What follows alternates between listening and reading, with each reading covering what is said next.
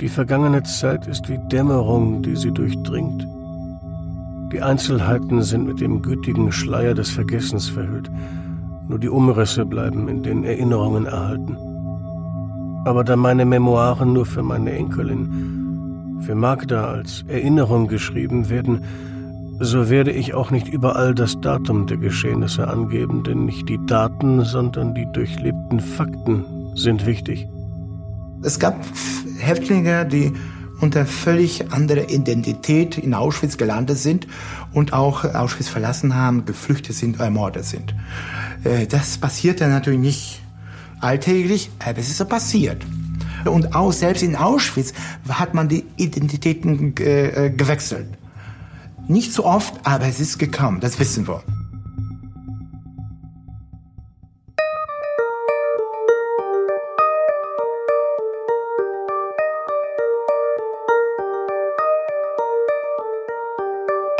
Die falsche Gräfin und die Auschwitz-Tagebücher.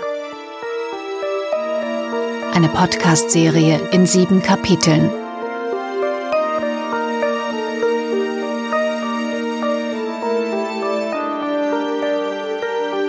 Kapitel 3 Aus rechtlichen Gründen haben wir die Namen einiger Beteiligten geändert. Seitdem die Gräfin dem deutsch-polnischen Historiker Bogdan Musial im Januar 2015 den Nachlass ihres Großvaters Großkorin überreicht hat, arbeitet Musial intensiv an der Auswertung dieser Auschwitz-Tagebücher. Schon nach der ersten schnellen Durchsicht ist dem Historiker klar, der Großvater der Gräfin hat als Häftlingsarzt eng mit dem SS-Arzt Josef Mengele zusammengearbeitet. Die Arbeit der Häftlingsärztinnen und Ärzte, vor allem unter dem berüchtigten Auschwitz-Arzt Mengele, ist ein bislang wenig erforschtes Feld in der Geschichtswissenschaft. Da die Notizen auf Ungarisch verfasst sind, arbeitet Mosial mit einem Übersetzer zusammen, dem Historiker Janusz Kemin. Einzelne Passagen in den Notizen sind jedoch in einer ihnen unbekannten Sprache geschrieben, zum Beispiel Symbole auf dem Deckblatt der Auschwitz-Tagebücher.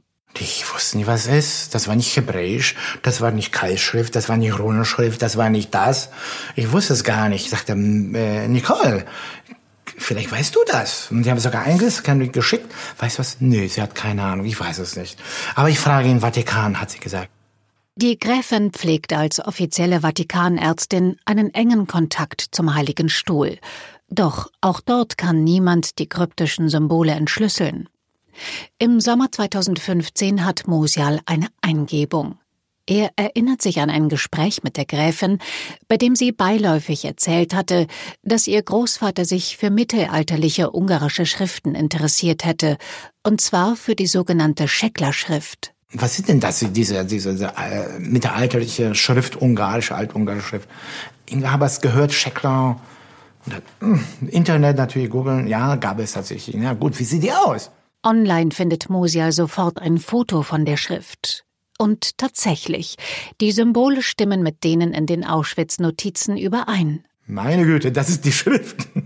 Es war so eine lustige Geschichte ich war so platt eigentlich, dass sie erzählt so nebenbei und ich gucke tatsächlich. Und ich habe es wirklich geschafft zu entziffern. Die Übersetzung für das Deckblatt lautet schließlich Emil, Salomon Fritz, Groß Korin, Professor Dr. Med, 1943 bis 1944. 1942 Auschwitz. Die Namen Emil und Fritz kann Musial sofort zuordnen. Es sind zwei der sieben Söhne von Corinne. Warum ausgerechnet diese auf dem Deckblatt der Notizen stehen, kann er sich zwar nicht erklären, aber die Entdeckung spornt ihn an. Wenn wir das geknackt haben, werden wir auch diesen einfachen, relativ einfachen Chiffre auch knacken. In den fragmentarischen Notizen des Großvaters stößt Musial auf die Namen weiterer Häftlingsärztinnen und Ärzte. Corinne nennt zum Beispiel den ungarisch-jüdischen Häftlingsarzt Dr. Miklos Nyisli, der laut seiner Aufzeichnungen im Lager Auschwitz stirbt. Nyisli ist tot, aber seine Daten sind bei mir. Alles. Alles. Miklos Nisli ist ganz berühmter Pathologe, der im Auftrag von Mengele seziert hat. Der ungarisch-jüdische Gerichtsmediziner Nüisli kommt am 22. Mai 1944 im Zuge der sogenannten Ungarn-Transporte nach Auschwitz zusammen mit seiner Ehefrau und Tochter. Alle drei werden bei der Selektion an der Rampe als arbeitsfähig eingestuft und ins Lager überführt. Die Aufnahmeprozedur war entwürdigend. Historiker Philipp Rau von der TU München. Man wurde zusammengeschrien, man wurde zusammengeschlagen, man wurde zusammengepeitscht, man wurde zusammengepfercht, man musste erstmal sich in einem Raum sammeln, sich äh, aller Klamotten entledigen, wurde dann desinfiziert, also wirklich desinfiziert. Es wurden einem die Haare geschoren, man bekam eben die Tätowierung, man bekam auch die Häftlingskleidung, man bekam fürchterliche Schuhe, Holzschuhe, mit denen man dann später kilometerlang zu seiner Zwangsarbeit laufen musste. Und es wurde einen eigentlich dann in, dem, in den ersten Stunden schon klar, in was für einer unglaublichen Welt man da gelandet ist. Der Mediziner Nuisli kommt zunächst in das Auschwitz-Lager 3, Monowitz, und wird im Betonkommando der Buna-Werke, einem Chemiekonzern, eingesetzt. Die Arbeit dort war körperlich so fordernd, dass sie für einen 43-jährigen Arzt einem Todesurteil glich. Nühisli muss dort aber nicht lange bleiben. Fachärzte wie er werden in Auschwitz ab Mitte 1942 händeringend gesucht, unter anderem für Mengeles Forscherteams, die dieser gezielt aus Häftlingsärztinnen und Ärzten zusammenstellt. Nühisli ist etwa zwölf Tage im Betonkommando, als der SS-Lagerarzt in Buna sämtliche Ärzte unter den Häftlingen antreten lässt. Er fragt nach Gerichtsmedizinern und Nuisli sowie ein weiterer Häftling melden sich. Später schildert Nuisli gegenüber der Landeskommission zur Fürsorge deportierter ungarischer Juden die Situation. Er gibt zu Protokoll es dauerte keine Stunde, als man uns in der Begleitung von zwei bewaffneten SS-Leuten in einem luxuriösen Rotkreuzwagen wegbrachte und uns zu meinem Entsetzen im Hof des Krematoriums Nummer 1 in Auschwitz-Birkenau auslud. Nühisli und sein Mithäftling betreten den Lagerbereich des Sonderkommandos, das für die Vergasungen und die Leichenverbrennungen zuständig ist. Dann führte man uns in ein sauber eingerichtetes Zimmer, welches Dr. Mengele uns zur Verfügung gestellt hatte. Der Oberscharführer ließ sofort vollständige Bekleidung und Unterwäsche aus den Beständen der Vergasten besorgen. Nach einigen Stunden erschien Dr. Mengele, der uns ebenfalls einer Prüfung von etwa einer Stunde unterzog. Sodann versorgte er uns mit Arbeit. Nühisli wird Mengeles Chefpathologe und erhält Mitarbeiter, ebenfalls Häftlinge. Er und sein Team müssen für Josef Mengele umfangreiche Sektionen durchführen. Ihr Arbeitsraum, der Sektionssaal, ist modern ausgestattet. Roter Betonfußboden, ein Sektionstisch mit mehreren Abflüssen, drei Mikroskope, aktuelle Fachliteratur. Diese Arbeit bestand aus der ärztlichen Untersuchung derjenigen lebenden Personen, die wegen ihrer anormalen körperlichen Entwicklung aus den Transporten selektiert worden waren. Wir nahmen an ihnen Vermessungen vor. Dann tötete sie Oberscharführer Musfeld mit dem Kleinkaliber, das heißt mit dem 6 mm Gewehr, durch Genickschuss. Danach erhielten wir Befehl, die Leichen zu sezieren und ein sehr genaues Protokoll über die Sektion herzustellen. Sodann ätzten wir die Leichen der anormalen Person mit Chlorkalk und stellten die sauberen Knochen in Pakete zusammen und schickten diese dem Anthropologischen Institut in Berlin-Dahlem. Dieses Institut, das Kaiser Wilhelm Institut, kurz KWI, sammelte unter der Leitung des KWI-Direktors Ottmar Freiherr von Verschur Proben und Präparate aus Auschwitz. Möglich gemacht wurde dies durch die Zusammenarbeit mit dem SS-Arzt Mengele, der wiederum Häftlingsärzten wie Nuisli den Auftrag dazu gab. Das, was Mengele in Auschwitz geforscht hat, stand in enger Verbindung mit dem, was Verschur eben als Forschungsschwerpunkte an seinem Universitätsinstitut hatte. Historiker Philipp Rau. Und in der Zeit, in der Mengele in Auschwitz als KZ-Arzt tätig war, dort geforscht hat, hatte er eben einen regen und regelmäßigen Austausch über Forschungsfragen mit Verschur. Der Gerichtsmediziner Nuisli ist nur einer von vielen Häftlingsärzten in Mengeles Forscherteams.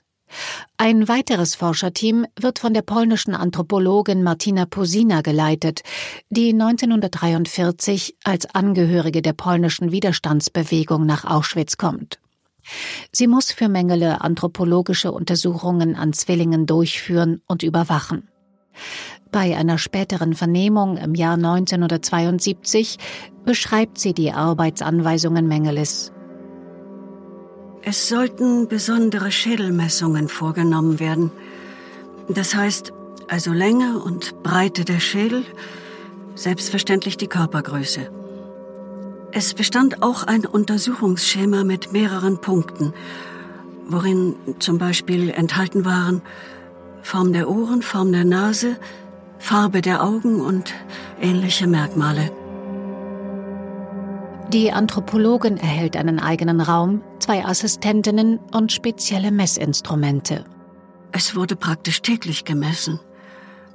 Meine Arbeit begann, wenn ich mich recht erinnere, im Frühjahr 1944, bevor die großen Transporte aus Ungarn kamen.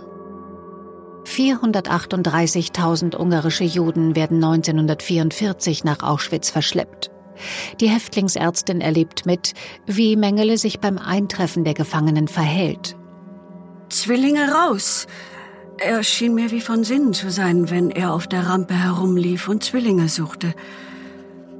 Immerhin kamen auf diese Weise aus den Ungarn-Transporten 250 Zwillingspaare etwa zusammen.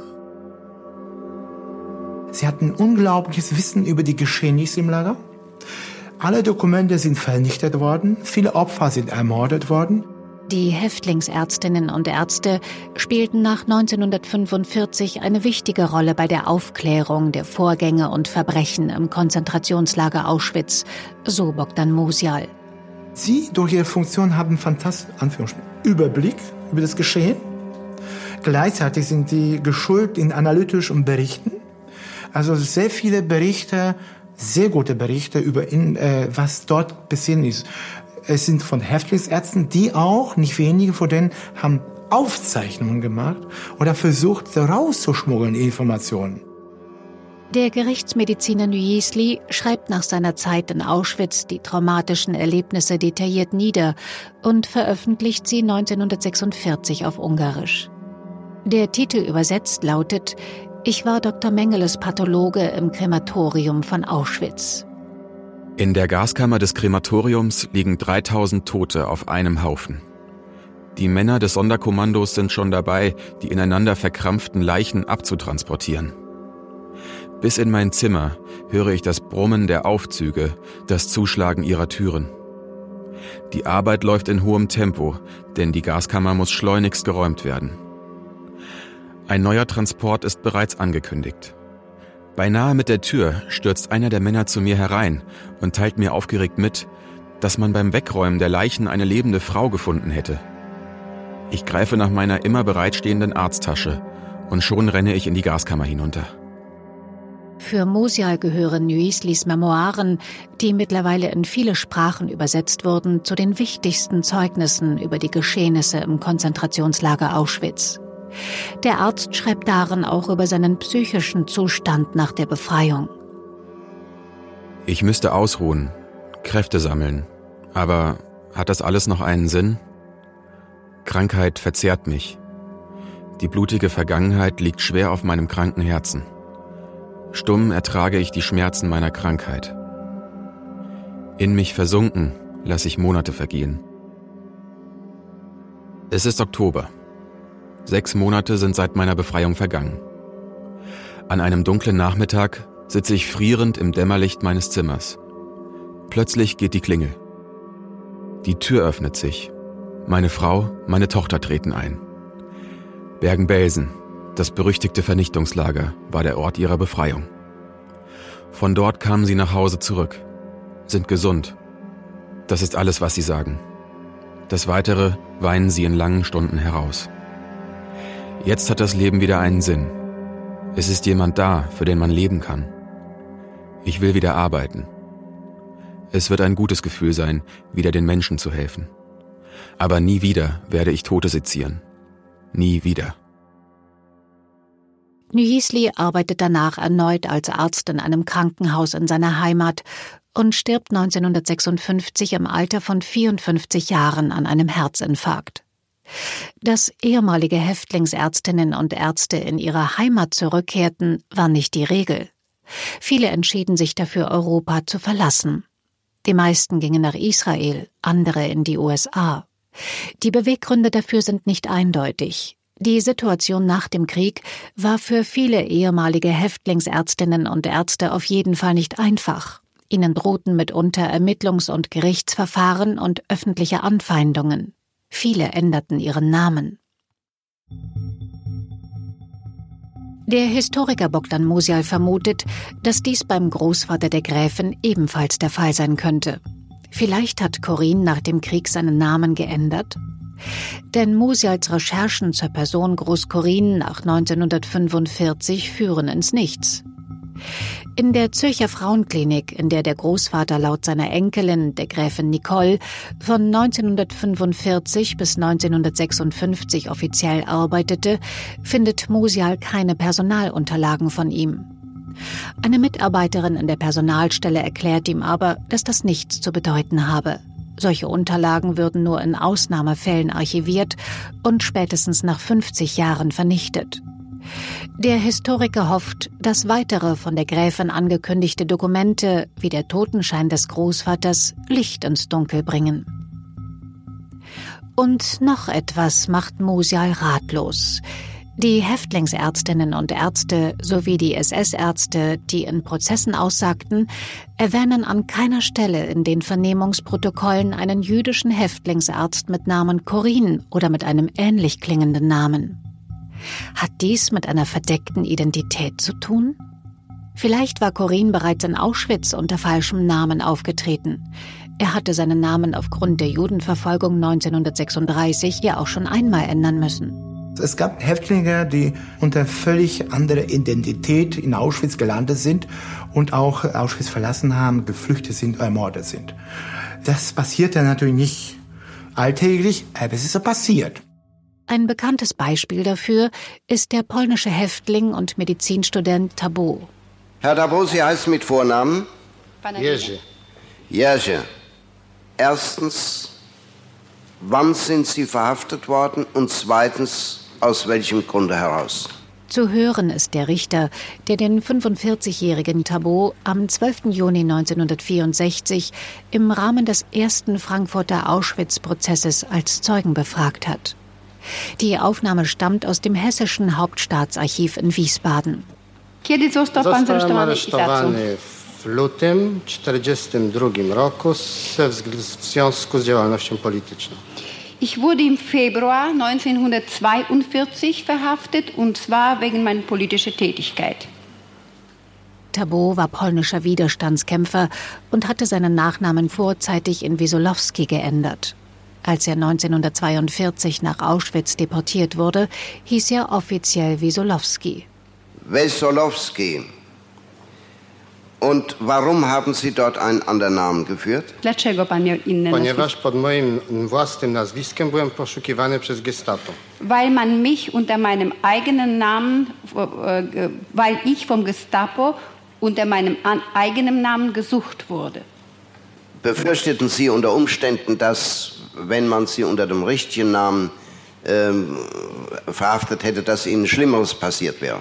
Obawiał się pan, że gdyby pana zaresztowano... Naturalnie, zrozumiała rzecz. Ja, natürlich, das ist verständlich.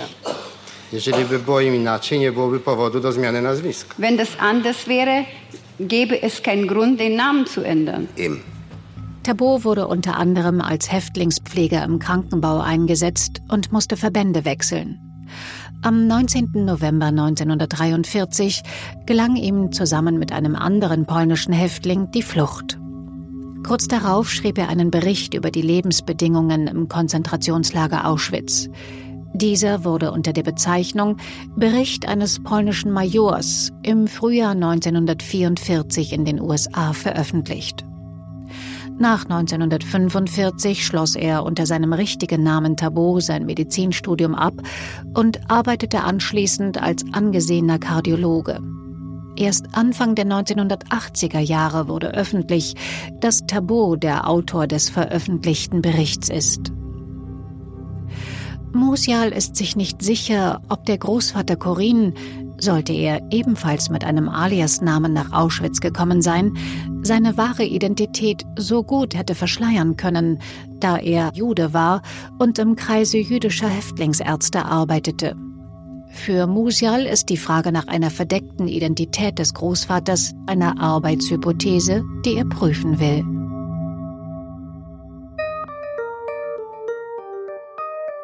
Und so recherchiert Mosial, ob es einen Häftlingsarzt in Auschwitz gab, der deutliche Ähnlichkeiten mit dem Großvater hatte. Welcher Häftlingsarzt passt zu der Beschreibung? Das Alter, bestimmte Erfahrung. Er und sein Kollege Kemmen werden tatsächlich fündig. Das kam eigentlich äh, Dr. Samuel aus Köln. Und passte schon, äh, altersmäßig passt es schon, als war nur eine Hypothese. Und wusste ich, okay, das zu verifizieren wird schwierig, ist aber spannend, ob das so ist. Musials Recherchen ergeben, dass Dr. Max Samuel der einzige Häftlingsarzt in Auschwitz war, der wie Corinne über 60 Jahre alt war. Samuel war, genauso wie Corinne später, Frauenarzt und wirkte wie Corinne an medizinischen Experimenten in Auschwitz mit. Samuel wurde 1942 zusammen mit seiner jüdischen Familie nach Auschwitz deportiert. Seine Tochter und er wurden als arbeitsfähig eingestuft. Seine Frau wurde nach der Ankunft in Auschwitz in der Gaskammer ermordet. Ab Mai 1943 setzte die Lagerleitung Samuel am Stammlager Auschwitz im Block 10 der sogenannten Versuchsstation als leitenden Häftlingsarzt ein. In dieser Versuchsstation wurden vorwiegend jüdische Frauen für medizinische Experimente missbraucht. Die SS-Standortärzte Schumann und Klauberg untersuchten mit Hilfe von Häftlingsärzten wie Samuel Methoden der Sterilisation zum Beispiel durch Eileiterverklebung mittels Infektion, aber auch mit Röntgenstrahlen. Als Häftlingsarzt hatte Samuel die Aufgabe, Gewebeschädigungen an den Eileitern infizierter oder bestrahlter Frauen zu überprüfen. Laut Musial arbeitete Samuel aber nicht immer zur Zufriedenheit seiner Vorgesetzten. Fünf Frauen, die er operiert hatte, litten noch Wochen später an vereiterten Wunden, die nicht heilten. Wann und wie Samuel gestorben ist, ist laut Musial nicht eindeutig geklärt. Die Zeugenaussagen zu Zeitpunkt und Umständen seines Todes weichen stark voneinander ab. Samuel wurde wohl in Auschwitz ermordet, aber der genaue Zeitpunkt 1943 oder 1944 ist unklar. Da ist nicht überliefert und nachweisbar, wann er ums Leben gekommen ist. Also die Frage ist offen, ob er überlebt hat oder nicht. Und wir wissen, das habe ich später äh, festgestellt, gleichzeitig, dass für amerikanische Verfolgungsbehörden Max Samuel war noch auf der Liste, 46, 47. Man hat ihn noch gesucht. Also man hat angenommen, er könnte noch leben. Eine US-Kommission setzte den Häftlingsarzt Max Samuel im November 1945 auf die Liste der gesuchten Kriegsverbrecher. Der Vorwurf, er habe experimentelle Operationen an weiblichen Häftlingen durchgeführt. Der Gesuchte wurde angeblich im September 1944 erschossen. Gegenwärtiger Verbleib unbekannt. Doch warum erwähnt Corinne gerade den Häftlingsarzt Samuel in den Auschwitz-Notizen nicht? Eigentlich der wichtigste von denen, also sehr wichtig und sehr bekannt. Das spricht für Musial dafür, dass Corinne womöglich Samuel selbst gewesen sein könnte. Da er als Autor in der Ich-Perspektive schreibt, ergibt es Sinn, dass er seinen eigenen Namen nicht selbst nennt. Hat vielleicht in Auschwitz ein Rollentausch stattgefunden? Hat der Großvater der Gräfin, gedeckt von Mengele und anderen SS-Ärzten, die Identität von Max Samuel übernommen, nachdem dieser ermordet worden war, und zwar deutlich früher als angenommen? Auch selbst in Auschwitz hat man die Identitäten gewechselt. Nicht so oft, aber es ist gekommen, das wissen wir. Das könnte für Mosial erstens erklären, warum Samuel in den Tagebüchern nicht namentlich vorkommt Und zweitens, warum dieser Samuel als Frauenarzt bei den Operationen eigentlich vermeidbare Wunden bei den Frauen hinterließ. Denn Corinne war vor seiner Zeit in Auschwitz Spezialist für Anatomie und Hirnforschung gewesen und arbeitete erst nach 1945 als Frauenarzt. Musial weiß, die Hypothese über den Tausch der Identität ist vage, doch sie taugt als eine Arbeitshypothese.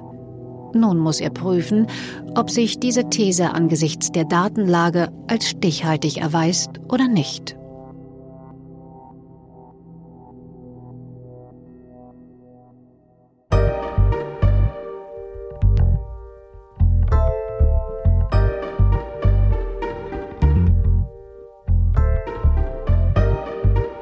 Sommer 2015. Anruf der Gräfin bei Mosial. Sie kündigt neue Pakete aus dem Nachlass an. Es könnten die Memoiren des Großvaters sein. Mosial freut sich. Damit ließen sich vielleicht auf einen Schlag einige Rätsel lösen. Allen voran die Frage nach der Identität des Großvaters. Je mehr Stoff, desto besser, selbstverständlich. Mehr Informationen, weil die so, die, manche Infos sind so knapp, äh, das ist umso schöner. Die Übergabe soll im Oktober 2015 stattfinden. Das sind ein Teil der Unterlagen, die nach Vatikan gegangen sind. Und es hat sich herausgestellt nach der Übersicht, dass eigentlich die an uns kommen sollen. Anfang Oktober überreicht die Gräfin Nicole Musial in ihrer Wohnung in München ein versiegeltes Holzkästchen. Für den gelernten Mechaniker aber kein Problem. Ausgestattet mit dem entsprechenden Werkzeug trifft er sich am nächsten Tag zusammen mit seiner Bekannten Stefanie R. im Haus der Münchner Unternehmerin Angelika B. Ihre Freundin, die Gräfin, will erst später dazukommen. Die drei öffnen das Kästchen und siehe da. Ziemlich viel Stoff. Da habe mich sehr gefreut und auch schnell geblättert. Alles ungarisch, alles äh, Bleistift, wie gewohnt. Musial findet zwei Taschenkalender aus dem Jahr 1934 und 1943 und ein Buch von 1911. Die Handschrift sieht aus wie die aus den schon bekannten Notizen. Außerdem entdeckt Musial zwei Steine. Die könnten die von der Rampe sein, die der Großvater laut der Gräfin während der Selektion als Erinnerung an seine beiden Zwillingssöhne eingesteckt hatte. Dann stößt die Gräfin neugierig dazu. Naja, was habt ihr da gefunden? Mosial zeigt ihr die beiden Kalender und das Buch. Das war das alles? Naja, das ist noch anderes. Dann, ja, das alles? Musial holt die restlichen Bücher. Und die greift ein Buch, wo die meisten Aufzeichnungen sind. Oh, das ist Herzstück. Ja, das habe ich immer gesehen, wie Großvater da drin geschrieben hat. Ich kann mich daran erinnern. Dieses Herzstück, nach dem die Gräfin so zielsicher greift, trägt den Titel Leitfaden für Biologieübungen. Musial fällt auf, dass jede Doppelseite nur einseitig bedruckt ist. Die rechte Seite ist jeweils unbedruckt und tatsächlich, wie die Gräfin angekündigt hat, voll mit handschriftlichen Texten des Großvaters. Diese sind nicht wie die Auschwitz-Notizen stichwortartig, sondern zusammenhängender. Der letzte Eintrag stammt vom 18. November 1964. Es scheinen tatsächlich die Memoiren des Großvaters zu sein, auf die Musial so gehofft hatte. Aufgeregt fährt Musial mit den Unterlagen nach Hause. Er scannt einzelne Seiten ein und lässt sie wie zuvor von seinem Kollegen übersetzen.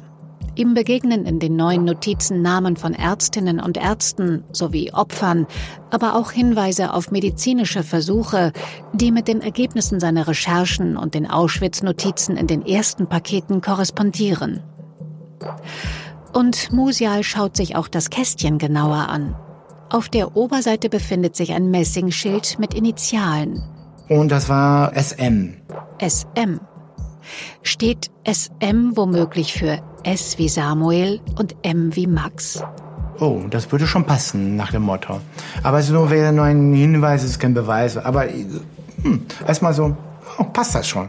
Musial sucht in den Memoiren nach weiteren Hinweisen dafür, dass der Großvater Corin und der Häftlingsarzt Max Samuel in irgendeiner Weise zusammenhängen. Und er wird fündig. In den neuen Texten gibt es zum ersten Mal Einträge zum SS-Arzt Schumann. Der war mit seinem SS-Kollegen Klauberg für die vielen experimentellen Sterilisationen verantwortlich. Das lässt Musial aufhorchen, denn durch seine Recherchen weiß er, dass es nur zwei Häftlingsärzte gab, die für längere Zeit bei Schumann und Klauberg assistieren mussten. Einer davon war Samuel. Und noch etwas. In den Auschwitz-Notizen beklagt sich der Großvater mehrere Male über offene Wunden. Der beschreibt in dem Schrift, dass er Kopffurunkel hätte und äh, ein Gesicht und er drunter leidet. Und hat so, oh Gott, das tut weh und das sieht schrecklich aus. Und über Samuel liest Musial, dass dieser ein nasses Exem im Gesicht gehabt habe. Auf einmal, ich fahre aus den Unterlagen, dass der Samuel das hatte. Auf einmal passte Samuel zu dieser Person.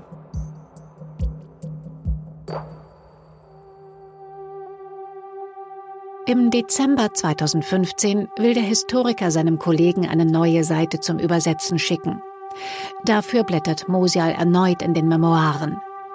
Gegen Ende des Buches findet er einen Eintrag vom 18. November 1964. Ihm sticht eine Ziffernfolge ins Auge. 0048 33 844 8015. Eindeutig eine Telefonnummer. Und zwar eine polnische. Da war ich im Schock. Alles, an dem er bis dahin gearbeitet hat.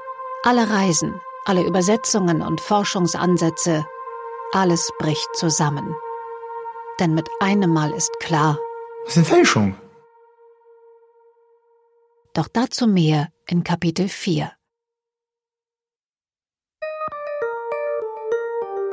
Die falsche Gräfin und die Auschwitz-Tagebücher. Eine Podcast-Serie in sieben Kapiteln. Dieser Podcast entstand in Zusammenarbeit mit ZDF Info. In der ZDF-Mediathek gibt es eine Fernsehdoku, die sich auch dem Thema des Podcasts widmet. Abgezockt, die Auschwitz-Tagebücher. Der Link dazu befindet sich in den Show Notes zu dieser Episode. Eine Produktion von 4000 Hertz Studio im Auftrag von Argon Lab. Weitere Podcasts von Argon Lab auf podcast.argon-verlag.de. Neuigkeiten zu unseren Podcasts gibt's bei Facebook und Instagram.